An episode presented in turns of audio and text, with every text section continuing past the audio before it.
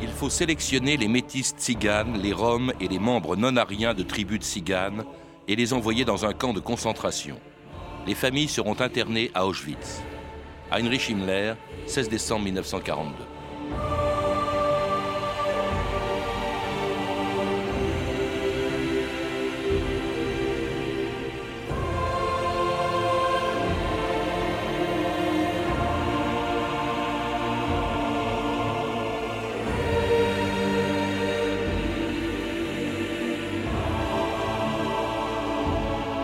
2000 ans d'histoire.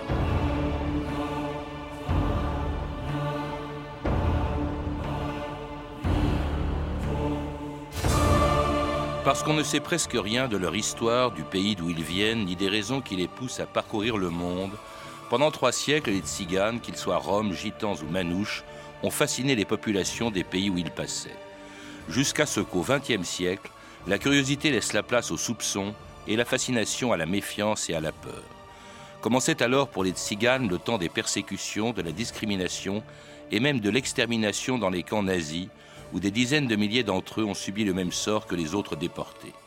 Mais pendant longtemps, on a occulté cette, tragédie comme si elle n'avait pas eu lieu. Et lorsqu'en 1946, on a vu arriver les Gitans en Camargue, à leur traditionnel pèlerinage des Saintes-Maries de la Mer, personne ne pouvait imaginer qu'ils venaient de vivre un des pires moments de leur histoire.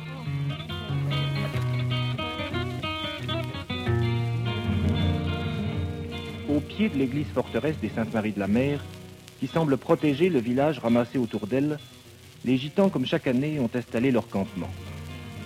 Ils sont arrivés hier en longue caravane par les routes poussiéreuses qui viennent d'Arles. Ils sont venus de l'Europe entière par ces routes qui sont leur patrie errante.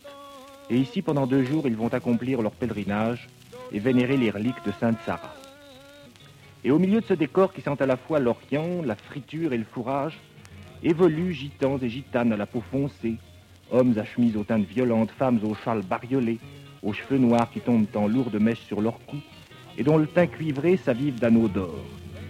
Et puis aussi des enfants, des enfants qui jouent au milieu de tout cela, et baragouinent un langage où se mêlent toutes les langues des pays qu'ils ont déjà traversés.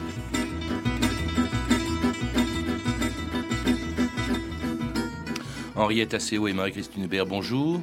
Bonjour. Alors à entendre le journaliste qui faisait ce reportage au Sainte-Marie de la Mer en 1946, on n'imagine pas une seconde que c'est juste au lendemain d'un drame qu'ont vécu les gitans et dont vous parlez dans vos livres. Les Tziganes en France, un sort à part que vous avez écrit Marie-Christine Hubert aux éditions Perrin, et Les Tziganes, une destinée européenne, publiée chez Gallimard et dont vous êtes l'auteur Henriette Asseo. Alors deux livres dans lesquels vous rappelez que les persécutions, la discrimination dont les tziganes ont été les victimes pendant la Deuxième Guerre mondiale, eh bien, elle avait commencé bien avant. Dans votre livre Les tziganes en France, un à part, vous rappelez, Marie-Christine Hubert, qu'une loi de 1912 qui montre déjà à quel point, justement, on les met à part dans la population française. Effectivement, la loi du 16 juillet 1912 sur l'exercice des professions ambulantes et la circulation des nomades va créer parmi les gens qui circulent à cause de leur travail, différentes catégories euh, donc d'ambulants. Et euh, cette loi va créer pour les tziganes, donc on va désormais appeler nomades et non plus bohémiens comme ça se faisait à cette époque-là, des pièces d'identité spécifiques, comme le carnet anthropométrique d'identité, qui comporte, euh, qui est pour chaque personne de plus de 13 ans, qui comporte des photos d'identité, de profil et de face, ce qui se faisait déjà auparavant, mais uniquement pour euh, ficher des criminels récidivistes. Et là, pour la première fois, on va mettre ces pièces d'identité à des gens qui n'ont encore commis aucun délit. Avec obligation pour eux de les présenter partout où ils passaient, c'est ça. L'idée, c'était de pouvoir suivre leurs itinéraires. Voilà, ce carnet anthropométrique euh, comporte des pages sur lesquelles on appelle ça des pages de visa sur lesquels, euh, quand euh, un groupe arrive dans une commune, il est obligé d'aller voir le maire ou le gendarme ou le commissaire pour faire viser ce carnet. Donc on inscrit sur ce carnet la date et l'heure à laquelle il arrive. Et pareil quand il repart. Donc à chacun de leurs déplacements, on a ces FISA, ce qui permet aux autorités de pouvoir suivre leurs déplacements. Et, personne d'autre en France n'avait ce type de carnet. Au fond, ça ressemble un peu à nos pièces d'identité d'aujourd'hui. Non, les pièces d'identité qu'on connaît aujourd'hui n'existaient pas encore. Elles ont été créées d'ailleurs par le gouvernement de Vichy. Hmm. Alors donc une, forme de discrimination qui se fait à l'encontre justement des, des, tziganes, des nomades comme on les appelle désormais en France, mais euh, également en Allemagne, ça vous le rappelez aussi dans votre livre, vous Henriette Asseo, en Allemagne cette discrimination, elle avait pris d'autres proportions, surtout avec l'arrivée au pouvoir d'Adolf Hitler en 1933. C'est à ce moment-là qu'est créé un centre de recherche en hygiène raciale et biologie des populations, je cite, hein, de euh, Robert Ritter, qui est chargé justement de recenser les tziganes en Allemagne. Oui, parce que euh, il n'y avait pas seulement euh, des politiques en France ou en Allemagne. Il y a eu, au tournant du XXe siècle, au début du XXe siècle, une politique tzigane qui s'est mise en place dans tous les pays européens au même moment. Et elle s'est accélérée après la Première Guerre mondiale.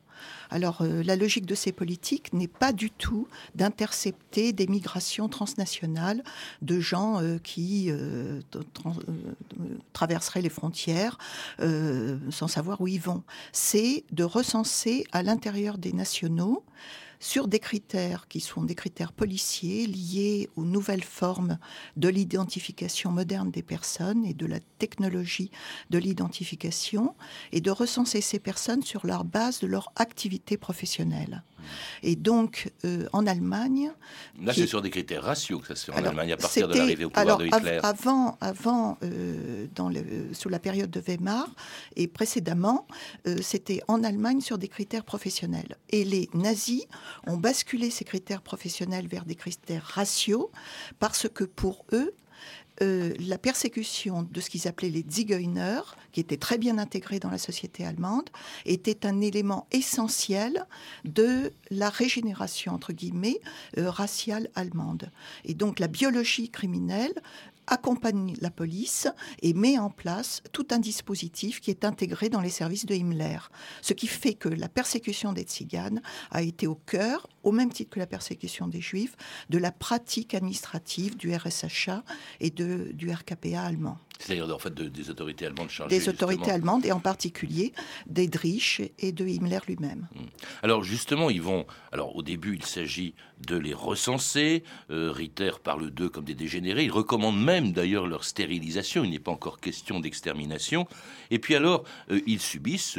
Euh, eh bien, ils, ils sont soumis également aux lois de Nuremberg en 1936. À ce moment-là, hein, comme les Juifs, il leur est interdit d'épouser des Ariens, de se marier avec des Ariens ou d'exercer certaines professions. Alors, ils sont soumis au deuxième volet des lois de Nuremberg. Le premier volet, c'est la reconsidération de la citoyenneté allemande sur la base de la non-judaïté. Hein. Vous êtes allemand si vous n'êtes pas juif. Mais le deuxième volet, c'est un tri interne dans la population allemande. Et dans ce tri interne, il est indiqué que si vous avez seulement un seul grand-parent, qui est marqué Zigeuner dans les registres de baptême, hmm. parce que les tziganes étaient catholiques ou protestants.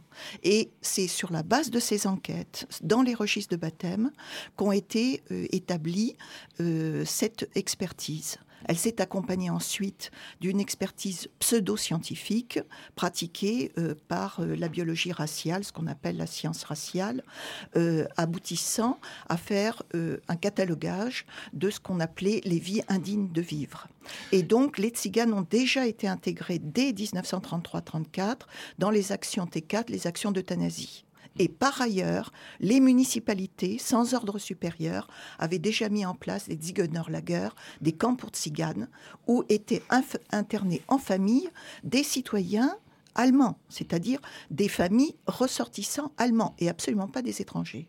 Donc cette notion de tri interne est fondamentale. Alors en France, pendant ce temps-là, eh bien, on en est encore à la loi de 1912 dont on, vient de parler euh, avec vous, et, qui, euh, et qui donc euh, se contente d'imposer, vous, vous, le dites, d'imposer un carnet anthropométrique aux tziganes. Mais alors on va beaucoup plus loin, quelques temps plus tard, en 1940. La guerre vient à peine de commencer, mais la France n'est pas encore occupée par les Allemands. En prenant une autre mesure, on écoute un extrait du film de Tony Gatliff, Liberté, qui sortira mercredi prochain dans les salles. Vous allez rester combien de temps dans le village? On est venu pour les vendanges. Après, on part. Vous savez que maintenant, il y a une loi qui vous interdit d'être nomade, même avec des carnets anthropométriques. On ne veut pas rester longtemps au même endroit. C'est notre vie d'être sur la route.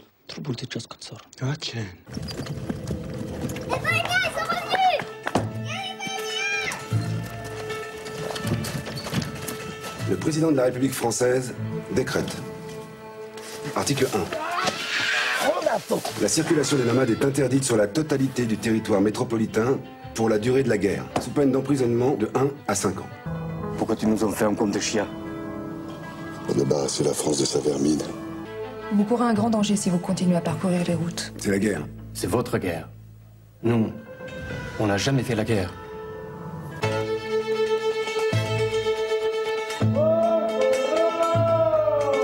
Et c'était un extrait du film Liberté qui sortira donc mercredi prochain dans les salles et le moment précis où justement les tziganes apprennent ce décret-loi du 6 avril 1940. En 1912, ils, étaient obligés d'avoir un, carnet anthropométrique mais pouvaient se déplacer. Le 6 avril 1940, eh bien, euh, c'est euh, fini, Marie-Christine Hubert. Quelles est, sont d'abord quel est le contenu de ce décret-loi et pourquoi a-t-il été décidé? Donc effectivement, le 6 avril 1940, soit un mois avant l'invasion des Allemands en France. Donc, donc ce n'est pas les Allemands qui le demandent. Hein. Exactement, c'est la Troisième République. Nous sommes toujours sous le régime de la Troisième République. Donc euh, les autorités françaises décident d'interdire la circulation des nomades, donc des personnes porteurs du carnet anthropométrique, décidé en 1912, euh, donc sur l'ensemble du territoire et euh, pour toute la durée de la guerre. le but, c'est donc qu'ils ne circulent plus. On les assigne à résidence dans différents endroits par département. Une circulaire du 29 avril du ministère de l'Intérieur va préciser euh, euh, ce décret-loi et en disant notamment que les autorités ont bien pensé à interner euh, les Tiganes à ce moment-là, mais que pour des raisons financières et sécuritaires, il n'en était pas question. Quelle est la raison? Euh, On se méfie d'eux, dites-vous, parce qu'on pense qu'ils sont susceptibles de faire de l'espionnage, c'est ça? Voilà, c'est ça. En fait, des itinérants sont toujours euh, soupçonnés d'être des espions en puissance, comme ça a été le cas d'ailleurs pendant la Première Guerre mondiale, où les Tziganes, notamment d'originaire d'Alsace-Lorraine, ont été internés dans des camps de concentration en France. Alors justement, vous dites qu'il n'y a pas encore d'internement. L'internement va venir avec euh, l'invasion des Allemands en mai-juin 40. Ils occupent la France et c'est eux qui sont à l'origine de l'apparition des premiers camps d'internement pour les euh, nomades, Marie-Christine Hubert. Voilà, le 4 octobre 1940, les Allemands donnent l'ordre en zone occupée d'interner les tziganes. Alors pour eux, ce sont les porteurs du carnet anthropométrique, mais aussi tous les autres. Euh, donc d'interner dans des camps situés en France. Et euh, ils disent dans ce, dans ce texte que cette, euh, cette l'installation de ces camps doit être euh, gérée par les préfectures françaises. Donc l'ordre est donné en fait oralement. Et gardé par des gendarmes français. Et gardé donc par des gendarmes français ou parfois par la police, comme en seine Même en zone occupée, hein, c'est-à-dire. Voilà, cet ordre concerne uniquement la zone occupée. En zone libre, le, le, régime qui va être en vigueur va être celui de l'assignation à résidence. Alors ces camps, vous le rappelez, il y a 6500 tziganes euh, qui seront enfermés dans 30 camps, comme celui en, en zone occupée de Poitiers, Coudrecieux, euh, Montreuil-Bellay ou les Alliés, et puis en zone occupée, Salière sous Lannemezan, donc en zone non occupée, pardon, euh, où euh, on écoute le témoignage justement de deux tziganes, qui est recueilli par Jean-Pierre Milovanov pour les Nuits magnétiques de France Culture en 1989. Les gendarmes sont tous venus le matin de, bonne heure et en parlant allemand, mais c'était des Français, et nous sommes tous pris, tous avec des camions, et nous sommes conduits à Lannemezan. Là, il y avait un plateau de environ 10 km sur deux, il n'y avait absolument rien. Et là, nous sommes restés pendant quelques mois. Euh, on n'avait pas le droit de quitter la, la commune, aucune proteste. Il fallait donc qu'on soit rentré à 11h au camp, à midi le jour du marché, le mercredi. Et nous sommes restés là pendant plus de deux ans, deux ans et demi. Et où on n'avait pas à manger, on était obligé de, sortir de nos camps par euh, intermédiaire des, amis qui nous aidaient pour aller voler des pommes de terre dans des champs, des choux. Nous avons beaucoup souffert. Alors, dans votre livre, Marie-Christine Hubert, que vous avez écrit avec Emmanuel Fillol, qui a été préfacé par Henriette Asseo, Les Tziganes en France, il y a beaucoup de témoignages, euh, comme ceux que, comme les deux témoignages que l'on vient d'entendre pour ce qui concerne le camp de Lannemezan, et qui évoquent tous des conditions extrêmement difficiles. D'abord parce que ces camps ont été totalement improvisés. Exactement les, autorités françaises donc, ont été sommées d'organiser de, ces camps. Ça s'est fait dans la plus grande précipitation, puisque généralement, les Allemands leur donnaient 15 jours pour tout organiser. Donc, euh, toute la gestion, notamment pour le ravitaillement et aussi le ravitaillement en bois pour chauffer euh, les baraques, euh, rien n'était organisé. Donc, il ne faut pas oublier que ce sont des familles qui sont internées, donc des femmes, beaucoup d'enfants, en bas âge notamment, des vieillards. Donc Pourquoi des familles? C'est une différence aussi bah, avec le sort de beaucoup d'autres déportés ou internés à l'époque, oui faut peut-être rappeler que justement parce que bah, oui. Parce que le régime des nomades enregistrait la famille tout mm. entière. Hein. Il n'y avait pas seulement le carnet anthropométrique individuel, mais la famille entière, à partir de l'âge de deux ans. Donc ce sont des, familles entières qui sont internées dans ces camps. Donc elles vont, les conditions de vie vont être d'autant plus difficiles.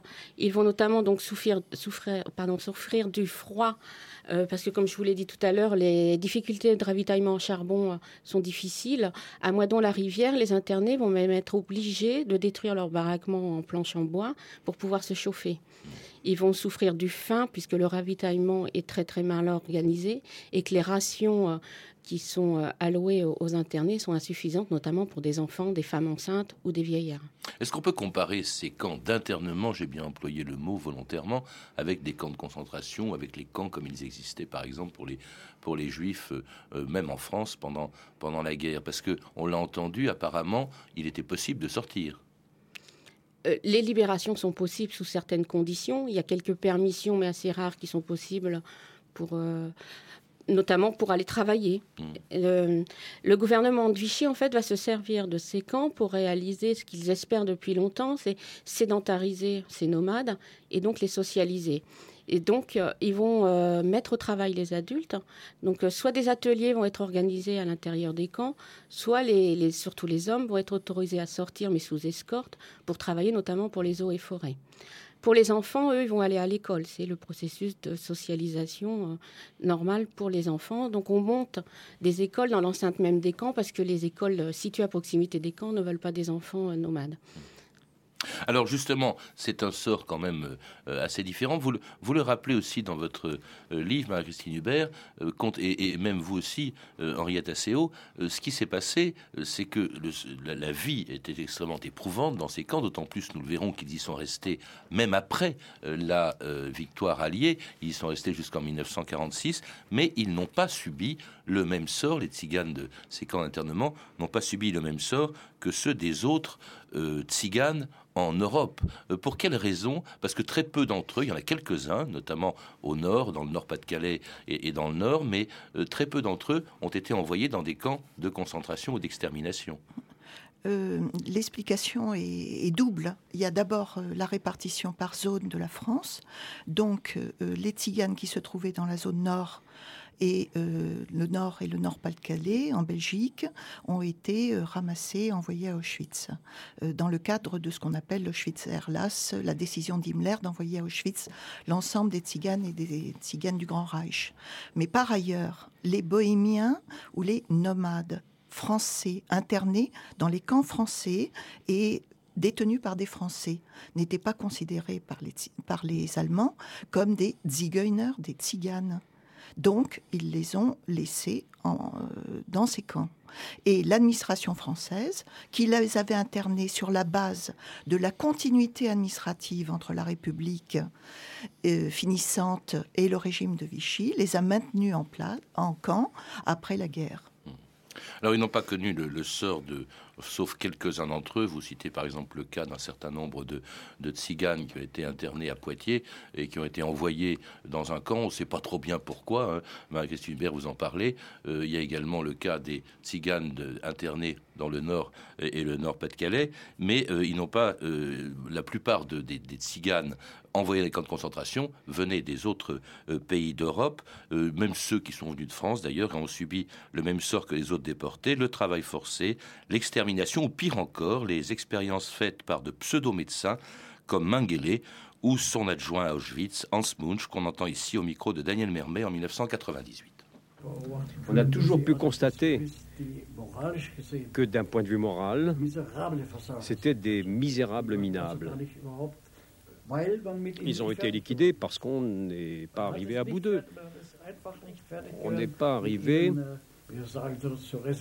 à les, les amener à la raison. C'était pratiquement la seule solution possible. Euh, envoyer le camp des Tziganes au gaz. Le bagne de Sturtov servait à des expériences scientifiques dans lesquelles les humains jouaient le rôle de cobayes pour un savant professeur allemand de l'université de Strasbourg et quelques-uns de ses disciples. Le savant professeur qui dirigeait ces tueries exigeait du matériel humain de bonne qualité, ou tout au moins d'une qualité suffisante pour que ces expériences réussissent. Celui-ci, en s'adressant à ceux qui, en Allemagne, lui fournissaient euh, ses provisions de chair à torture, se plaignait que les prisonniers lui arrivaient dans un état physique déficient qui compromettait la réussite de ses expériences. Les cobayes n'étaient pas d'assez bonne qualité à son gré. Alors ces expériences qui ont été faites dans divers camps, y compris celui du Struthof, euh, Marie-Christine Hubert, vous en parlez dans votre livre, c'était assez effroyable. Ils ont été utilisés comme cobayes humains, on étudiait la gémellité, enfin c'était épouvantable le, sort qu'ils ont eu dans certains camps, les tziganes. Effectivement, c'était d'autant plus épouvantable que ce sont les enfants qui étaient choisis comme cobayes. Donc les enfants de Zigan ont été choisis euh, bah, parmi les jumeaux, parmi aussi ceux qui avaient euh, des yeux de couleurs différentes, euh, et aussi pour des expériences de stérilisation. Des petites filles ont subi des hystérectomies et de la stérilisation pour des expériences qu'on appelle médicales, mais qui sont en fait pseudo-médicales et qui n'ont aucun fondement médical. Henriette Asseo oui, euh, on ne peut pas parler de pseudo-médecine, c'est ça qui est grave. C'était la médecine officielle, celle qui fonctionnait avant et qui a fonctionné après. Dans le procès des médecins qui a eu lieu en 1946, pratiquement personne n'a été condamné et euh, ces médecins ont continué d'exercer euh, dans les universités allemandes, en particulier le patron de Mengele. Mengele est venu à Auschwitz comme médecin-chef exprès pour pouvoir pratiquer ses expériences atroces sur ce matériel humain. Alors, ce, matériel humain, bah, entre guillemets, bien entendu, à, dire, il a Est-ce qu'on peut dire qu'il y a eu une volonté délibérée d'exterminer les, les tziganes, comme il y a eu volonté délibérée d'exterminer les juifs, Henriette Asseo Oui, il y a une volonté délibérée d'exterminer les tziganes sur une base raciale pour procéder à la régénération, entre guillemets, de la race allemande, l'étendre à l'Europe. Simplement, la décision d'extermination relevée d'une d'une autonomie de l'administration et en particulier des services de Himmler et de l'héritage de la police, de l'autonomie de la police. Euh, donc c'est une décision à la fois politique, mais qui avait une fonction et une efficience particulière parce qu'elle mettait en jeu toute la société allemande. Est-ce qu'on a une idée du nombre des, des tziganes qui sont morts dans, dans les camps? Alors, pour l'ensemble de la zone dite, entre guillemets, de régénération germanique, c'est-à-dire euh, l'Allemagne, l'Autriche, la Bohème, euh, la Belgique euh, et tout l'ensemble du Grand Reich, il n'est resté que 5% de survivants. Hmm. C'est plus de 90%. Donc les chiffres sont effectivement à la hauteur euh, du génocide des Juifs. Alors, dans d'autres zones, on a des politiques sélectives d'extermination. Oui, on vous parle, on parle de la Croatie, de la Serbie, où il y a eu des drames, parce qu'il y a des populations de tziganes, évidemment. La Croatie, où les tziganes étaient tous catholiques, ont été abandonnés par la hiérarchie catholique. Il y a un cas très particulier, Marguerite Hubert, vous le rappelez, une originalité, entre guillemets, si on peut dire en France, c'est que les tziganes n'ont euh, quitté les camps d'internement que très tard, en 1946, après la fin de la guerre. Voilà, effectivement, quand la France euh, est libérée, donc elle a été 44, et puis bon, le début de l'année 45, on peut s'attendre quand même à ce que ces familles qui ont été internées quand même sur ordre allemand, même si après c'est géré par les autorités françaises, soient libérées comme les autres victimes de l'occupant. Et ça n'a pas été le cas. Les nouvelles autorités françaises vont considérer, disent clairement dans les, dans les circulaires, qu'il ne faut pas remettre sur ces routes ces nomades les temps sont encore C'est aberrant, la, enfin, la discrimination, c'est pas évidemment ce qui s'est passé avant, mais continue. Voilà. Et comme il faut, euh, comme en France, il faut toujours légaliser euh, une décision, ben, en fait, on va transformer cet internement en disant que c'est une mesure d'assignation à résidence, comme le décret du 6 avril 1940 est en vigueur, puisqu'il ne, il est en vigueur pour toute la durée de la guerre. Alors cette guerre est donc terminée, et depuis, longtemps après la guerre, eh bien, on a oublié, au fond, le sort des tziganes. On a mis du temps à parler de celui des juifs, c'est quand même ce qui était incroyable, mais aussi, alors là, encore plus longtemps, avant de parler des, des tziganes, ce dont se le voïvode, le chef suprême des Gitans, en 1961. Monsieur Vaïda, voïvode 3, vous êtes le chef suprême des Gitans. Aujourd'hui, c'est une journée historique pour les Gitans. Pourquoi?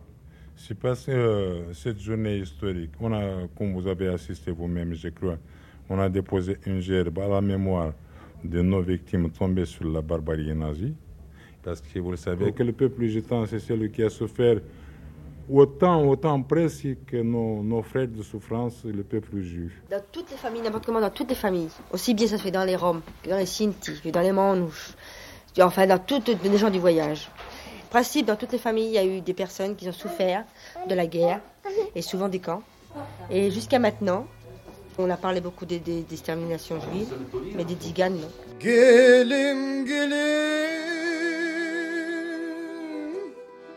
জীবনের দ্রুমে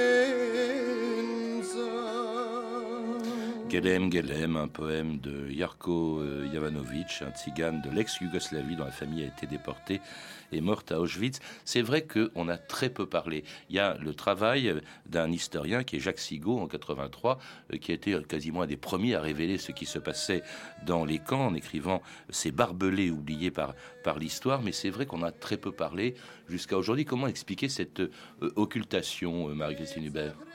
Il y a plusieurs faits. Déjà, l'histoire des camps d'internement, on n'en parle pas en France. Ça commence à émerger que dans les années 90. Ces camps d'internement, donc pour les tziganes oui. Pour les tziganes, mais même dans l'ensemble des camps d'internement euh, qui existaient en France. Et puis pour les tziganes aussi, il n'y a pas de, ils n'ont pas de, une élite qui peut euh, raconter euh, ce qui s'est passé. Contrairement aux juifs, où beaucoup d'anciens déportés ou d'anciens internés ont pu écrire, raconter ce qui s'était passé. C'est pas le cas chez eux. Et chez les manouches, donc plus particulièrement en France, on ne parle pas des morts et du passé. Donc c'est une des difficulté qui fait que cette mémoire n'a pas pu être portée et être écrite, et c'est pour ça qu'on retrouve aussi très peu de choses dans les manuels scolaires. Oui, euh, euh, Henriette Asseo? Oui, il faudrait... Est-ce qu'on peut d'abord comparer le sort des euh, tziganes et celui des, des juifs? Ben, on peut le comparer d'un point de vue de, de, généalogie des politiques d'extermination, ça tout à fait. Euh, du résultat, c'est-à-dire des génocides effectifs, bien sûr qu'on peut le comparer. Dans les deux cas, vous avez ce qui est ciblé, c'est la famille. C'est l'extermination familiale qui est ciblée. C'est faire oublier jusqu'au nom des personnes qui ont vécu. Et l'intériorisation par ces familles de la douleur de ce qu'elles ont vécu ne leur permet pas, ne permet à personne de s'exprimer sur la place publique. Donc les relais sur la place publique, ils doivent passer par les institutions. Et bien évidemment, les États ne se sont pas empressés, après la guerre, de restaurer euh, les droits et la mémoire des, des tziganes. En Allemagne, ils n'ont pas recouvré la nationalité allemande. Ritter a continué à vivre euh, bien, comme, comme on a de... absolument tous leurs ouais. persécuteurs ont été utilisés même dans les procès d'après-guerre hein, comme témoins.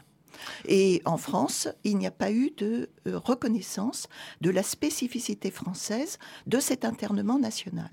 Merci Henriette Asseo, merci Marie-Christine Hubert. Pour en savoir plus, je recommande la lecture de vos livres de Marie-Christine Hubert et Emmanuel Fillol, Les Tziganes en France, un sort à part, 1939-1946, un livre publié chez Perrin, et de Henriette Asseo, Les Tziganes, une destinée européenne, publiée chez Gallimard Découvert À lire aussi Ces barbelés que découvre l'histoire de Jacques Sigaud qui paraîtra à la fin du mois aux éditions Valada. La persécution des tziganes par les nazis de Gunther Levy aux belles lettres. Et enfin, j'ai vu pleurer un vieux tzigane de Guy Jiménez, publié chez Oscar Éditions. Vous avez pu entendre la bande-annonce du film, excellent film, je crois, vous, en tout cas vous l'avez vu, euh, c'est ce que vous m'avez dit, oui. Liberté de Tony Gatliff, qui sortira en salle mercredi prochain. Je vous signale enfin un site dédié aux tziganes pendant la Seconde Guerre mondiale et dont les deux auteurs invités sont membres du comité scientifique www.mémoire au pluriel tzigane au pluriel 1939-1946.fr. Vous pouvez retrouver ces références par téléphone au 32 30, 34 centimes la minute ou sur le site franceinter.com. C'était 2000 ans d'histoire. À la technique Ronan Mahé et Vincent Godard, documentation Emmanuel Fournier, Clarisse Le Gardien, Aude Émilie Judaïque, Sophie Gilry et Franck Olivard. Une émission de Patrice Gélinet réalisée par Anne Kobilac. Demain, dans 2000 ans d'histoire, un sujet ou plutôt un homme d'actualité, le Dalai Lama.